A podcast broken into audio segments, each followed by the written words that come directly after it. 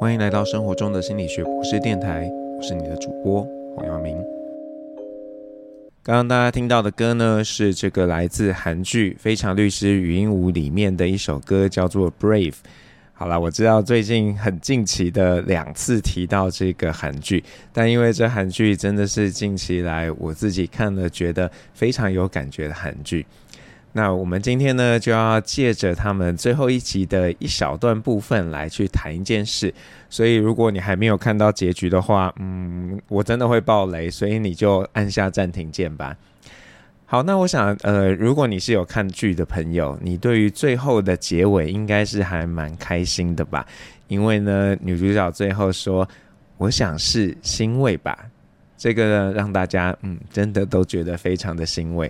那女主角之所以会讲这句话呢，嗯，我们一开始是觉得说，哦，因为呢，他他们这这个重大案子结束了嘛，那前一天呢，又看到他的前上司这个曾律师出院了，所以他心情是不错的。那一直到呢，他跟他父亲说，哎呀，我成为汪洋的正式律师了，我们才知道，哦，原来还有这么好的事情。虽然呢，这一点也不会太意外。那因为那时候呢，他跟父亲说啊，嗯，我觉得呢，我这个表情卡需要多加一个情绪，但是呢，我现在还想不出来。那一直到他通过了这个旋转门进入公司之后，他突然才想到，嗯，我想要表达的情绪是欣慰。好，那呃，这个在在此之前呢，我也一直都觉得他讲的是欣慰。不过呢，因为呃，我写了一个文章发在这个呃这个剧的社群里面，那就有朋友提到了，在英文的翻译里面呢，其实是呃这个这个段落讲到的是我可以，所以我就出于好奇问问那个我的学生嘛，因为我自己不懂韩文，然后我们一定也是看字幕啊，那就问学生，诶，它里面讲的是什么？那如果大家有去看剧，你再重新去看，仔细听，他讲的是“噗嘟塔”，好吧，可能不太标准，就就大概是那个意思。那如果你把这个字呢输入到 Google Translate，它其实讲的是很自豪，也就是说对于自己的能力呀、是觉得哎，肯定有一点兴奋的。好，那到底这个跟欣慰是不是同一件事情？嗯，等一下我们再来聊聊这个部分。那我想先跟大家聊一件事，就是，呃，当然在剧中呢，因为这个女主角是有自闭症的嘛，所以我们就会觉得，哦，这个自闭症的人对于情绪的处理很像是比较有困难的。那也能够理解她想要去表达的时候呢，呃，会有时候不知道该用什么样的词。可是实际上呢，我想大家仔细去盘点你的经验，你可能不见得有自闭症，但是啊，我们可能都有些时候。不太知道，嗯，这个 当下的情绪到底是什么？只是我们可能很习惯强迫自己去做这个分类，然后啊，把这个情绪标记为最接近的那一个情绪，而不会像这个云雾一样把这个困惑表达出来，就说，嗯，我现在不知道这个是什么情绪。那如果啊，你现在呢，其实常常还有这个情，呃，这样的状况，也不要觉得难为情了。当然，也不要马上就贴一个标签说，哎，我我是不是有自闭啊？我觉得大家可以退一步想一想，因为啊，情绪命名这件事情呢，本来就是一个需要学习的一个过程。虽然多数的人呢，并不会有意识到，诶，我有这样学过吗？这一点呢，大家可能会觉得有一点点的意外，因为主流的情绪理论会认为说。诶，情绪是先天的啊，我们每个人都是与生俱备情绪的，甚至呢，有这个宝宝在还不到满月的时候，然后爸爸妈妈看着宝宝就觉得说，哇，这宝宝在对我笑，还一定很开心。哦，宝宝你怎么哭了？你是不是有什么受到什么委屈？嗯，我觉得啦，这个大概就是呃成年人的一种浪漫想象吧。那这边我们要跟大家介绍一个呃理论。那如果你是呃熟悉我的朋友，你应该不是第一次听到这个理论。那这理论呢是这个呃美国东北大学的荣誉教授丽莎费德曼巴瑞特他提出的情绪建构论。他认为呢呃我们的这个情绪啊其实是一个后天学习的产物。那这个社会文化呢在这个情绪的学习当中扮演很重要的角色。其实啊，这个大家听到可能会觉得很诧异，但是啊，你稍微呃去回想一下你自己跟周遭的朋友对于情绪的认定，你其实就会发现，嗯，这个很像非常合理耶。我们对于情绪的理解呢，真的跟我们的成长过程有很紧密的关系。那这也就说明了为什么一些呃相处时间比较长的人，他们越容易能够理解彼此的情绪，因为你们经历的事情是接近的，而且你们也知道，在这样的环境当中，当我说我很生气、我很焦虑的时候，我表达的其实是什么样的一个意涵。那如果呢，今天我们到了一个新的环境，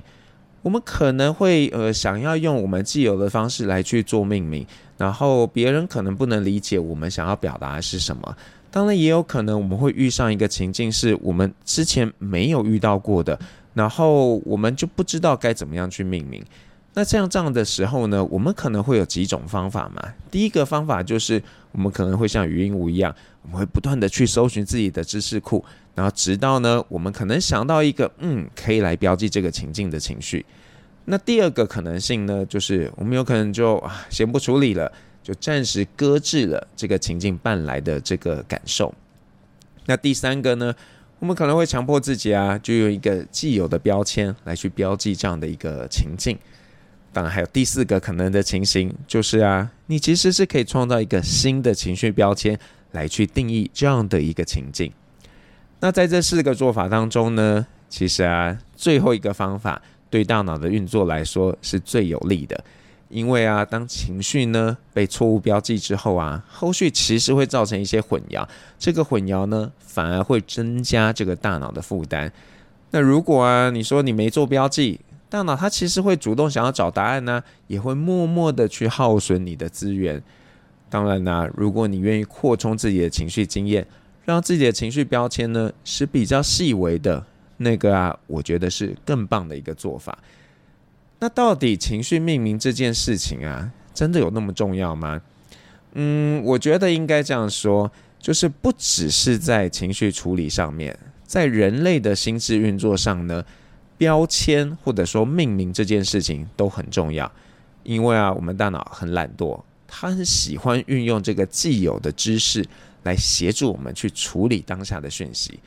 比方说呢，当你听到朋友说啊，我们明天来庆功吧，那这个时候你马上就会产生一些脚本嘛，就是呢，就想到庆功要有哪些环节，那这些想到的这些脚本呢，都可以加速你接下来要跟朋友讨论的内容，那你们就会沟通是比较有效率的。那当你啊把这个情境呢标上一个情绪标签的时候，大脑呢就会帮你提取出一些因应的脚本。让你可以更快速而且从容的去面对这样的一个情境。那也因为大脑会这样做，所以如果呢你有越细致的情绪标签，还有你有越多越丰富的经验，这就很重要啦。那我很喜欢用一个很极端的例子来跟大家说这件事的重要性。你想象一下啊，如果一个人呢，他只有快乐跟不快乐这两种情绪标签。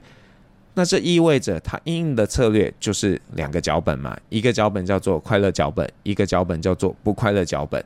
那这个对他来说其实是呃非常不利的啊，因为啊，你如果只因为一点点这个有一点不开心的事情，就因为你只有两个脚本嘛，你只能标记说这个就是不快乐脚本，然后呢就产生一连串的反应，这可能会造成人际互动上面的困扰。所以啊，善用情绪标签。其实本身就是一个有效的情绪调节策略。比方说啊，你可以故意把这个情境呢做一个错误的标签，来启动大脑不同的运作方式。像是呢，面对不顺顺的情境，可以标记说啊，这只是运气不太好啦，这不是挫败。那你可能就会有不同的反应模式。当然啦，这是一个救急的做法。那比较健康的做法，其实是不要把情绪污名化。能接受自己当下认定的情绪标签，并且呢，积极的去面对。那这边呢，我们要让大家听一首歌，这首歌呢叫做《分手快乐》，是梁静茹演唱的。分手怎么是会是一件快乐的事情呢？那当然，这首歌其实就用到我们刚刚讲的嘛，就是呢，把一个情境做一个不同程度的标签。那当然，在这首歌里面，他有提到为什么分手是快乐的。那大家好好从歌词里面去做一些呃，这个怎么讲，做一些反思吧。那前面呢，我提到了，就是在这个韩文当中啊，其实女主角最后说的是 “pududa”，就是说我很自豪。但是为什么这个中文翻译成欣慰呢？嗯，这个真正的原因可能要去问这个翻译的人员。不过我觉得啊，大家可以想一想，到底今天呢，我们用了这些不同的标签，它传达的意涵会不会有什么样的不同？那以在剧中的情境为例。当这个女主角如果说我很自豪的时候，你也是可以认同的嘛？因为呃，你看到了，诶，她之前可能没办法做到的事情，像是通过这个旋转门，但是啊，她现在可以自己一个人通过旋转门，而且呢，她也可以处理一些她自己之前没办法处理的事情，所以确实是可以感到自豪的。那反倒是欣慰。虽然在看完剧的过程中呢，大家纷纷会说：“哦，我觉得很欣慰。”那欣慰比较常是一个我们对于别人的一个呃感受状态所传达的一个呃标签吧，比较少有人会说：“呃，我现在感受到的是欣慰。”当然也有啊，就是你发现呢，呃，别人怎么样？对，所以我觉得这个欣慰往往就是一个。我对另一个人的一个感受，而不是我讲到我自己的感受，所以别人可以对你感到很欣慰，然后你可以对于别人的什么样的事情感到很欣慰。当然，我想，嗯，这个剧中怎么翻译，然后大家沉浸在那个情绪当中，很像也也还可以啦，也解释得通。不过呢，这也突出了一件事情嘛，就是啊，其实情绪标签，我们虽然会觉得这很像放诸四海皆同，可实际上呢，每个人对于情绪标签都有自己的一套标准，所以呢，你千万不要觉得说，你今天呢跟另一个人用了同样的标签，就觉得呢你们对一件事情的看法是一样的。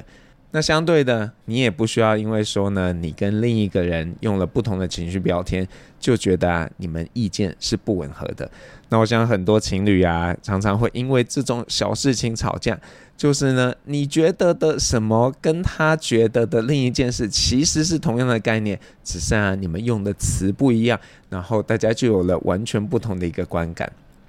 那你真的要提醒自己。这些标签呢，真的就是一个帮助我们去理解心智运作的捷径。那如果啊，你是真的希望跟别人交流，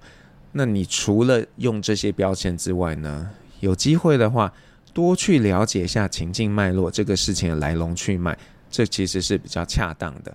不然呢、你可能真的就会像这个呃《非常律师云雾》里面的这个云雾一样啊，就很容易拘泥在这个字面上的意义，而闹了一些呢哭笑不得的笑话。那如果大家对于这个丽莎·费德曼·巴瑞特教授的这个呃情绪建构论是感兴趣的，那我想跟大家推荐一本书，这本书叫做《情绪跟你以为的不一样》，是上周出版的，呃，大概是两年多前的书吧。那但是因为这本书呢，它我觉得是冲击蛮大的，虽然对我来说冲击比较小啦，因为我在哦十几年前吧，担任老师博士后研究员的时候呢，我就已经知道这个理论的雏形了。然后也很高兴老师把这个理论建构得更完善，然后也有更多的证据。呃，更重要的是把它写成了一本科普书，让大家可以去认识这样的一个理论。那所以大家可以找这本书来读。那这本书呢，嗯，分量比较重，所以啊，那个时候我也录了一系列的 podcast，叫做《情绪跟你以为的不一样》线上读书会。那大家可以呃，就搜寻一下“情绪跟你以为的不一样”线上读书会，就会找到这个 podcast。那另外呢，呃，这有一个社团。那在社团当中呢，也有朋友在里面组读书会，讨论的东西也还蛮细致的。而且这些呃读书会的伙伴呢，还发现了当时翻译的人员不小心把一个东西翻错了。所以我觉得这个呃是一个很难得的机会啦。那大家若有兴趣多认识情绪理论的话，我觉得这本书是一本呃蛮好的一个素材，那就推荐给大家。那最后呢，我想跟大家分享的歌曲呢是 Justin Bieber 他演唱的《Lonely》这首歌。那这首歌歌词有一点哀伤，但是为什么要播这首歌呢？因为我觉得。很多时候，我们看待事情的时候，都只看到它光鲜的一个部分，而没有去了解它真正的原因。就像我们今天呃听到一个人说我很忧郁，或者说他就说哦，我过得还好啊，你就停住了。可实际上你并不知道这一个人是不是真的怎么样了。那甚至呃，你如果去看一些分析，他会告诉你那些呃真的忧郁或者是有自杀倾向的人，他在生前呢，可能都还会跟你说哦，我很好啊，或者是用什么样的方式去表达。那如果呢，你只是这么呃简单的去攫取他这个字面上的意思，就呃可能会误解了他真正的一个状态。那但是在这个很速食的一个呃讯息交流的社会当中，我们很像越来越少有机会去静下心来去知道这个人究竟怎么了。所以呢，嗯，就借这首歌鼓励大家，在看待任何人在处理任何事情的时候，我们可以多想一想，然后不要只是看到那个表面光鲜的样子就下定论了。生活中的心理学博士电台。下次再见。